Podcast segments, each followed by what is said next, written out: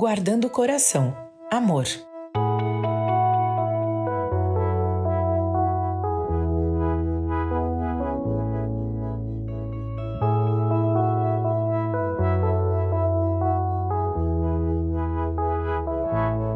Ao ouvirem dizer que Jesus havia deixado os saduceus sem resposta, os fariseus se reuniram.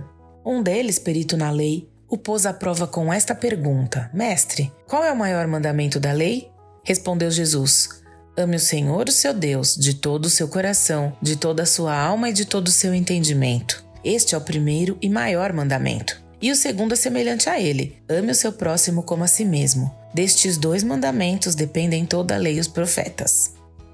Eu poderia encerrar o podcast por aqui, que você já saberia tudo o que precisa a respeito do amor. Esse texto está em Mateus 22, dos versos 34 a 40, e fala sobre o maior de todos os mandamentos. Amar a Deus sobre todas as coisas e ao próximo como a si mesmo não é necessariamente uma coisa fácil. É simples, mas não é fácil. No dia a dia, em muitas situações, nós não amamos Deus acima de tudo. É muito fácil colocarmos outras pessoas na frente de Deus, como os filhos, o cônjuge, os pais, nossos amigos, o trabalho, a igreja, o ministério, algum hobby ou ainda bens materiais acima de Deus. Aliás, também podemos nos colocar no lugar de Deus, nos amar mais do que amamos a Deus. Por outro lado, também tem muita gente que não se ama, logo não pode amar o próximo. E isso também é muito sério. A gente não se ama quando não se cuida, não se respeita, quando permite que outras pessoas ultrapassem nossos limites, quando nos anulamos em prol do que os outros querem de nós, mas também quando perdemos de perspectiva que nós fomos criados à imagem e semelhança de Deus e que Ele nos ama de uma forma tão incrível que entregou Jesus para morrer em nosso lugar, nos dando salvação e vida eterna.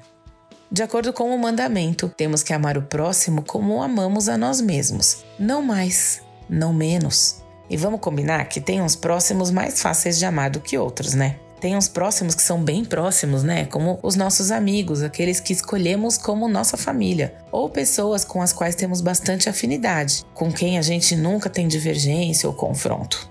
Mas o próximo pode ser também aquele vizinho barulhento, a pessoa que te vê todo dia e nunca dá bom dia, o mendigo que está dormindo no chão da praça, aquela pessoa que espalha fofoca sobre você, o chefe carrasco, o colega de trabalho pouco colaborativo, a pessoa que estava dirigindo com o celular na mão e bateu no seu carro, alguém que te magoou no passado, enfim.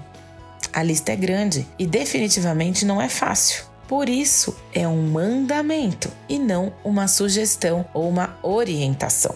Logo, nós devemos amar, mesmo quando nosso coração não quer amar, quando não há o sentimento de amor em nós. Então, nós precisamos amar por decisão e por obediência ao mandamento divino. Aliás, a nossa obediência também é uma forma de demonstrar o nosso amor a Deus, porque nisto consiste o amor a Deus em obedecer aos seus mandamentos. E os seus mandamentos não são pesados. Isso está lá em 1 João 5,3. Aliás, em 1 João, mas no capítulo 4, temos um trecho inteiro dedicado a falar sobre o amor de Deus e dos irmãos. E eu vou destacar alguns versos desse capítulo, começando no 7. Amados, amemos uns aos outros, pois o amor procede de Deus. Aquele que ama é nascido de Deus e conhece a Deus. Quem não ama não conhece a Deus, porque Deus é amor. Foi assim que Deus manifestou o seu amor entre nós. Enviou seu Filho unigênito ao mundo para que pudéssemos viver por meio dele. Pulando para o 19, nós amamos porque ele nos amou primeiro. Se alguém afirmar, eu amo a Deus, mas odiar seu irmão, é mentiroso, pois quem não ama seu irmão, a quem vê, não pode amar a Deus, a quem não vê. Ele nos deu este mandamento: quem ama a Deus, ame também seu irmão. Ufa!